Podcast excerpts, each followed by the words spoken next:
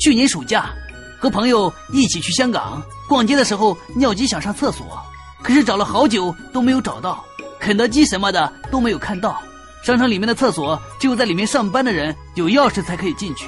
我他妈的转了几圈之后，终于找到了一个残疾人专用厕所，门没锁。我正在犹豫时，朋友一句：「快进去吧，」，脑残也是残疾的一种。然后我就进去了。